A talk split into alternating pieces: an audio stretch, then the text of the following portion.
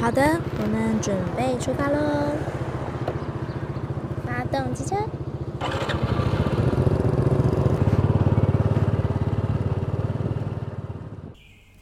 嗨，你好，欢迎收听《太太太想说》。二零二一年的三月底，泰国开始了第三波肺炎疫情的大爆发。在过没多久的四月六号，一名叫做法塞的女生在自己的个人脸书上公布了一篇贴文。这篇贴文引发了轩然大波，也仿佛像潘朵拉的盒子一样，把许多丑恶的、丑陋的。原本藏在盒子里面的黑暗东西，给哗啦啦的带出来了。接着来到了泰国泼水节，今年泼水节如同去年一样，是个没有泼水的泼水节。街道上安静，并没有人在拿着水枪、水桶，欢乐的笑声、音乐声，以及湿哒哒的地面。今年的泼水节如同去年一样，很平常。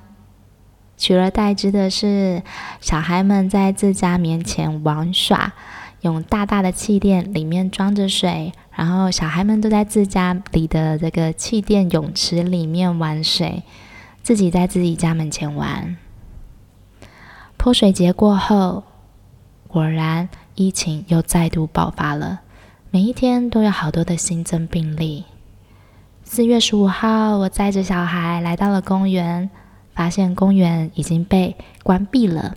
从四月十五号到四月三十号这两个礼拜的期间，清莱府府长下令呢，希望全部的人民都待在家里，好好的，不要出来。那所有的公园啊、运动场啊、学校啊等等的都关闭了，不准民众聚集在一起。那个我平常遛小孩的公园被关闭了，我顿时间不知道要去哪里。可是我那一岁半的儿子精力旺盛，还是得让他有一些事情做啊。于是我们的行程从目的性改成了过程性。我骑着车载着他，在巷子里晃呀晃，绕呀绕的，跟他说说街道上的景色。我们就这样子绕啊绕的，吹着微风，晒着太阳。机车发动的声音。哦，前面有一棵好漂亮、好漂亮的树哦。我们停下来看看。Under the tree, under the tree。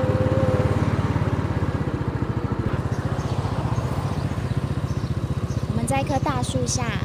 哇，这棵树真的好大、好美哦，很茂密耶，有很多鸟叫声，你有没有听到？这里还有三个英文字，Under the tree。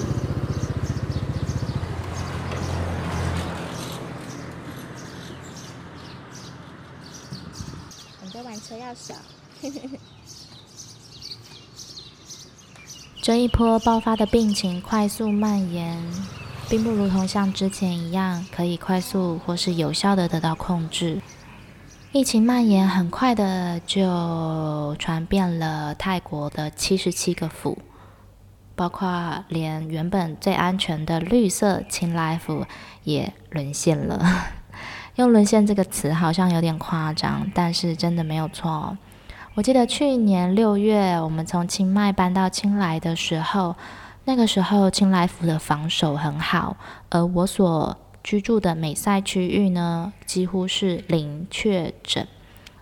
但时至今日啊，今天我录音时间是四月二十二号，这个确诊病例已经来到了五十多。这个只是只有我所居住的美赛区而已。以清莱府来讲，它的区可以划分成十几个。那这波的疫情是如何开始蔓延的呢？在四月六号，一名叫法赛的女生，她在自己的个人脸书上公布了一篇贴文，而这篇贴文的内容是说，她大概三月底的时候感到不舒服，四月三号去医院检查，四月五号收到医院通知她确诊了，于是呢，她在四月六号就公开了这篇贴文，并提醒在这段时间跟她有过接触的人，请去做检查。那他也公布了从自己三月底，然后一直到四月初，每一天他在哪里出没的行程，也公开的在自己的脸书上写出来。那为什么这名女生的贴文会引起这么大的风波？因为她的身份，她是一名，嗯，我们可以说是酒店的红牌。对，那她所工作的这个酒店呢，并不是一般的酒店哦。他所工作的这个酒店是招待所谓 VVIP 的人，所以跟他接触过的人呢，很多呢都是政府高官以及富商名流们。这名叫做法塞的女生啊，长得非常的漂亮，身材也非常的好，可以说是明星女神等级的外表。而她所工作的这个 Crystal Club，并不是一般人随随便便就可以进来的哦。这名女子法塞，她可以说是 Crystal Club 里面的超级大红牌，所以呢，嗯，很多来到这里的人都会指名找她，或者是也有很多人跟她有过接触。跟她有过接触的这些人呢，不乏社会上流人士、政府高官啦、名流富豪啊等等之类的。那这些在上流社会的人，在泰国可以简称为 High So。所谓的 High So 就是 High Society 的简称。这些 High So 呢，哼哼，当然都是非富即贵的嘛。OK，这篇贴文出来引起这么大的轩然大波，当然就是因为法塞他本人特殊的工作。好，那重点来啦。他说明了这段期间跟他有过接触的人，请尽快去医院做检查，呃，确认自己有没有被感染到。那泰国啊，并不像台湾有个陈时中，还有非常尽责的卫生部，没有人在那边每天召开记者会，说明这一切的过程，还有去追踪被感染的人啊等等之类的。你想想看，这些政商名流们，这些嗨手，他们会。敢公布自己的行踪吗？他们若是公布了自己的时间轴，曾经去过哪里，或者是说自己到底有没有被确诊的话，那不就代表他们有去过这个 Crystal Club，跟这名叫做法塞的女生有过接触吗？因此，这篇贴文出来的时候，受到了网民们的大量讨论，因为大家都很想知道究竟是谁。其实是谁不重要，呃，重点是他们去过哪里，去过哪一些地方，特别是在曼谷的热闹区域啊。但是有人承认吗？当然没有，而且也没有人去说明说，呃，这段期间跟这个法塞接触过的人有谁，还有这些人出没的时间轴以及地点，根本没有人可以知道，或者。根本没有一个人会出来说明，那网民的强大力量啊，就开始搜寻啊。其实，在泰国啊，这个防疫的工作，很多很大一部分都是来自于民间自己自救的一个力量。好，所以靠着民间的力量呢，有些影片就开始慢慢的流出来了。其中一名是交通部的高层长官。这支流传出来的影片就非常清楚的看到他的脸，他的轮廓清晰的与这一名法塞的女生有亲密接触。这个影片流出来之后，这名交通部的高层长官当然就立即否认。他说：“现在这个时代啊，要造假、要 P 图很容易呀，这个啊，谁不知道会不会是有人恶搞，想要抹黑我呢？”所以他极度否认，在这段期间他曾经去过哪里，根本只字未提，而且他甚至还要提出告诉。这名交通部的高级长官呢，发言之后更引起。泰国人民的愤怒以及讨论，因为大家想要知道的是他去了哪些地方，还有除了他之外，其他的人呢？在这段期间跟法塞接触过的人，他们去过哪些地方？是不是应该要加强防疫，以及好好的提高警觉心？但是没有人说，不仅没有人说，就算被找出来了，他也矢口否认，甚至要提出告诉。于是，在这样的状态下，疫情确诊的人数开始节节高升。这时候，有一个人，他今年五十九岁，已经看起来有些苍老。这个人他叫做 Tweet，Tweet 他跳出来说话了。在四月六号，法塞他在脸书上公布自己确诊的消息之后，接着在四月七号，Tweet 的个人脸书上开始出现了一些关于高级招待所，也就是这些酒店内部的影片。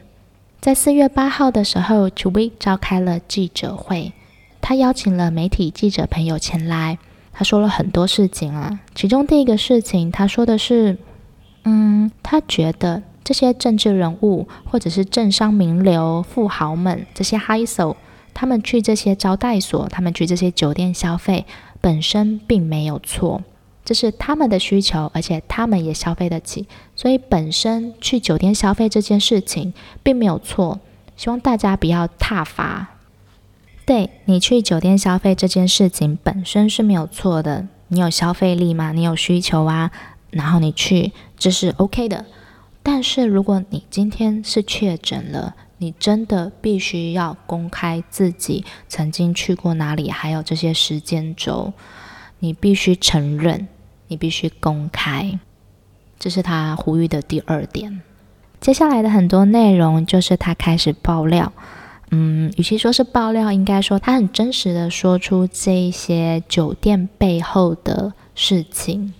OK，先稍微讲一下 Chewy 这个人啊楚威这个人他是个 怎么说呢？很传奇，他好有好有故事哦。我应该有空会再开一集讲，或者是写文章等等的，我还不确定。对，好，简单介绍一下 Chewy 这个人啊，他本来在泰国玉产业，大家知道泰国玉吗？就是对，嗯，他本来是在泰国玉产业发展的很好的一个人呢、啊，就是所以有金玉缸之称。大家知道，就是泰国浴，就是很容易有性交易产生的一个地方嘛。就是 金浴缸呢，就是指说泰国浴嘛。好了，不用我多讲了。好，所以他之前在泰国浴这个产业呢，是发展的很好的，拥有好多间店。后来呢，他就从政了，那当上了议员。之后呢，他从政坛退出后，就开始投入了旅馆业。那他。自己旗下有很多的土地跟旅馆这样子。好，简单介绍完毕。所以这个 Chewy 他可以说是对于这个性产业这些声色场所背后的事情是很清楚的，因为他自己曾经经营过嘛。好，接着他就开始爆料啦，就说了一些关于这些酒店背后的真实状况。像是这些 high s o 们会去的啊，都是非常高级的 club。那这些 club 啊，通常啊都是设置在停车场，所以呢，你今天啊只要开车进去这个停车场，不会有人看到你啊，通可能地下停车场。然后你开进去之后呢，在停车场会有一个专属的电梯，你只要进到这个专属电梯，就会直达 club 的楼上了。通常都是在顶楼，这个直达的电梯就是直接带你去消费啦。那这些 high so 会去的地方也是采会员制的啊。这个会员的名称它不只是 VIP，它是 VVIP，顾名思义就是比 VIP 还要再更高阶嘛。这个会员的入会费啊，就是十万，这只是入会费而已哦。基本上啊，入场费也是十万。所谓的入场费，就是你今天去这个 club 里面消费的最低消费。你今天一进去嗨一个晚上的话，最低消费是十万元起跳。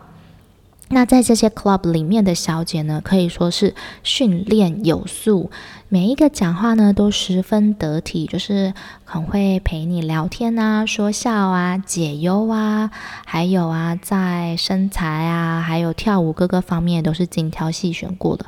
因为这些小姐都会经过一段时期的所谓的。员工培训期，所以他们每一个哈、都是很厉害的，讲话呢也是这种呢喃软语啊。那在这样的场所里面除非说，是非常好谈生意的。有些人是来这里娱乐的嘛，那有些人是真的要在这里谈生意的，因为在这样的氛围之下，生意是很好谈成的。你想想看，在酒酣耳热，然后。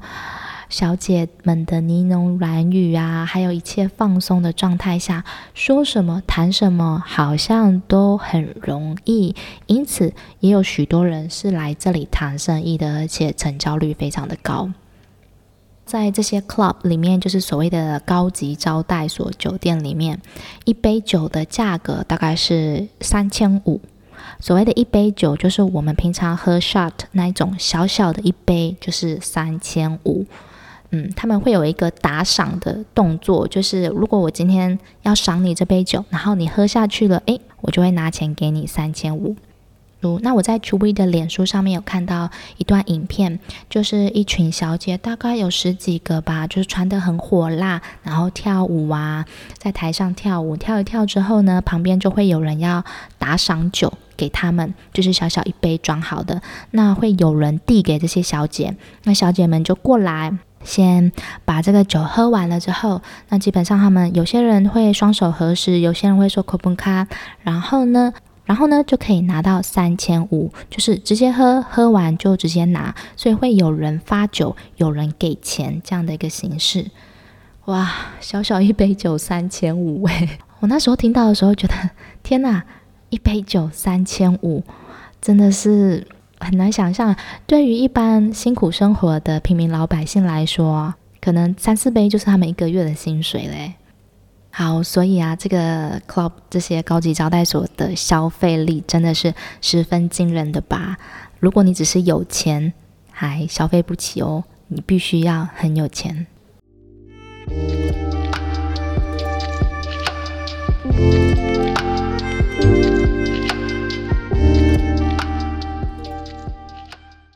在这样的场所里，除了谈生意、单纯的娱乐或者是性交易的发生之外，这里可以说是 one-stop service，什么都有，包括听说吸毒也有。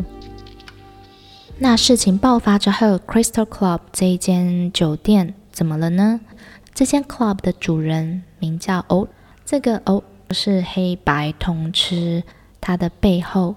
后台十分硬，政商关系良好，人脉也很广，所以在这样的事情爆发出来之后，他会有事情吗？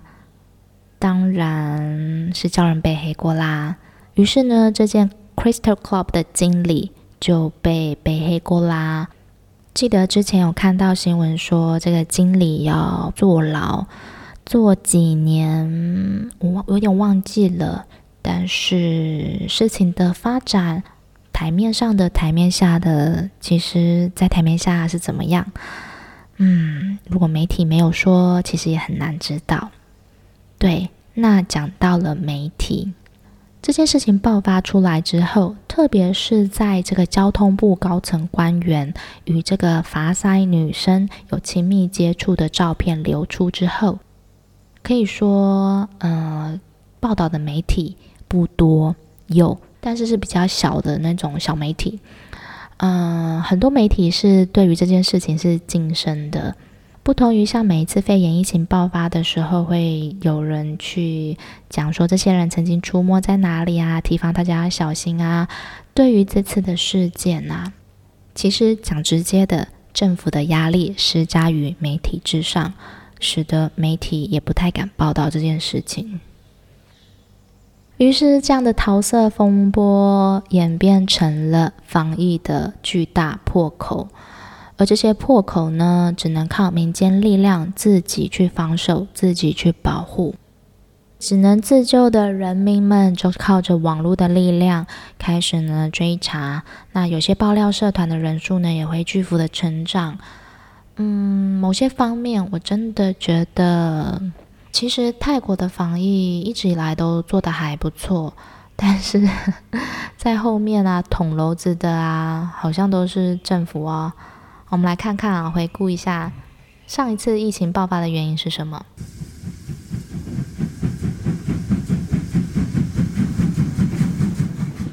啊、上一次爆发是在赌场，那这个赌场是谁管的？牵扯到了军方，还有警官，还有在上一次呢是、呃，在边境泰缅边界啊，这些有人贪污，因此让外国人士进来。这些外国人士就是缅甸人嘛，他们刚好身上有人呢是确诊的。但是因为贪污的问题，把这些让这些人进来了，因此呢，又引发了另外一度的疫情爆发。好，那第一次第一次疫情大爆发的时候是拳击赛。这个拳击赛呢，你想说拳击赛很正常啊，大就像我们在台湾去看演唱会啊，什么是一样的。可是这个拳击赛是违法举办的，而且是在军警的包庇之下违法举办的。所以细数来看哦。每一次疫情的爆发，跟这些军方啊、警官啊、政府啊、高层啊，好像都脱不了关系。唉，有时候啊，生活真的有点辛苦哦。面对着一个不停捅娄子的这个泰国政府，人民的生活呢，真的必须要很团结。嗯，加油！因为这波疫情的爆发刚好是在四月初嘛，也就是泰国新年泼水节之前，其实受到的影响还蛮大的。因为在这一波疫情爆发之前，泰国有好一阵子的稳定期，就在曼谷那边比较严重而已。曼谷跟清迈，那其他地区都还是防守的蛮不错的。那就我自己本身啊。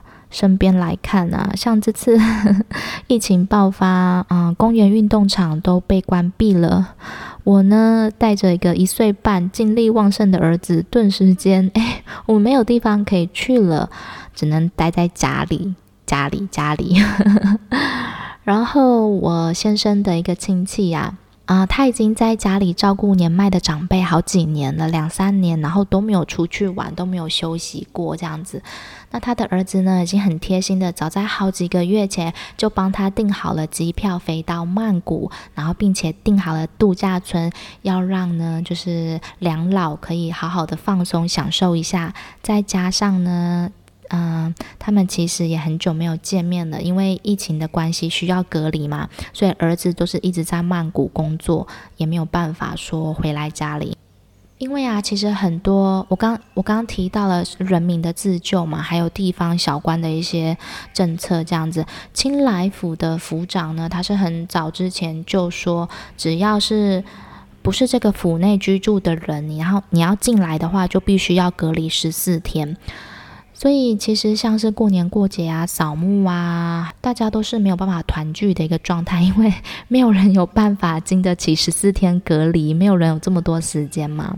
对，好，所以我先生的这个亲戚呢，他们就是很开心，也很期待这次的泼水节假期，可以看到好久不见的儿子啊，也可以让一直一直照顾长辈的这个疲劳的心啊、状态啊，可以休息舒缓一下。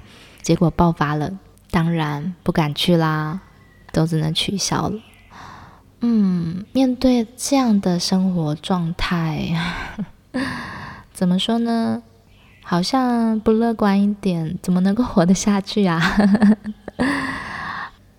这次的泼水节假期呢，对许多人来讲，如同去年一样，是安静的，在家里的，不同于以往般的热闹喧哗。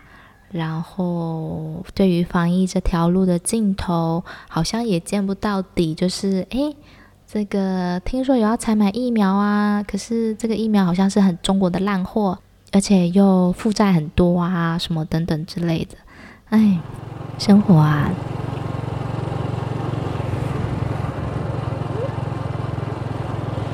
这条路我们走过好几次了，你有印象吗？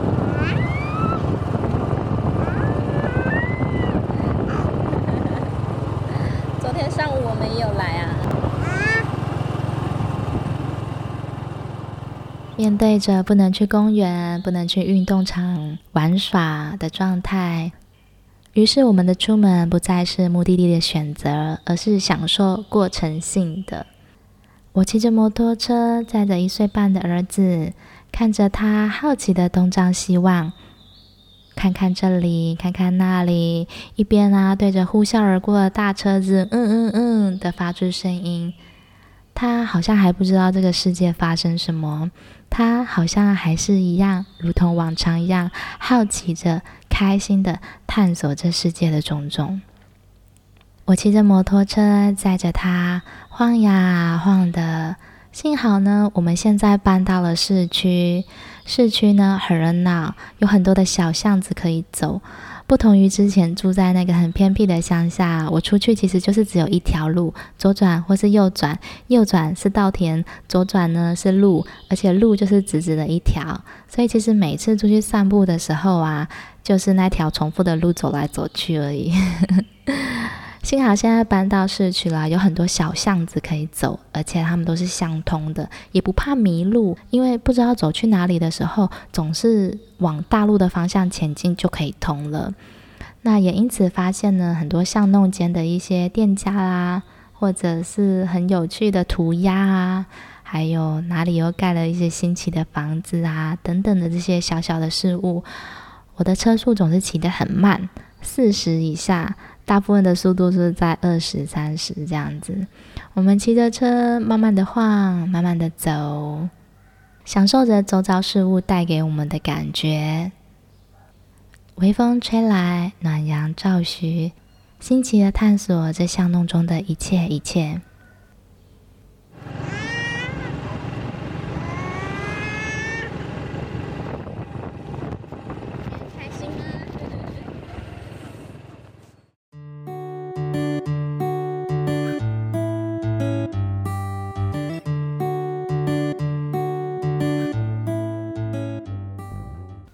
太想说，是由太太一手包办的节目。一个不小心就在泰国待了七八年的台湾人，从旅游、工作到结婚定居的形态，不同的形式在这里生活着。想要与你分享的有很多很多。如果你都已经听到这里了，就代表你觉得这个节目还不错吧？拜托，你的一点点鼓励都是我的大大动力。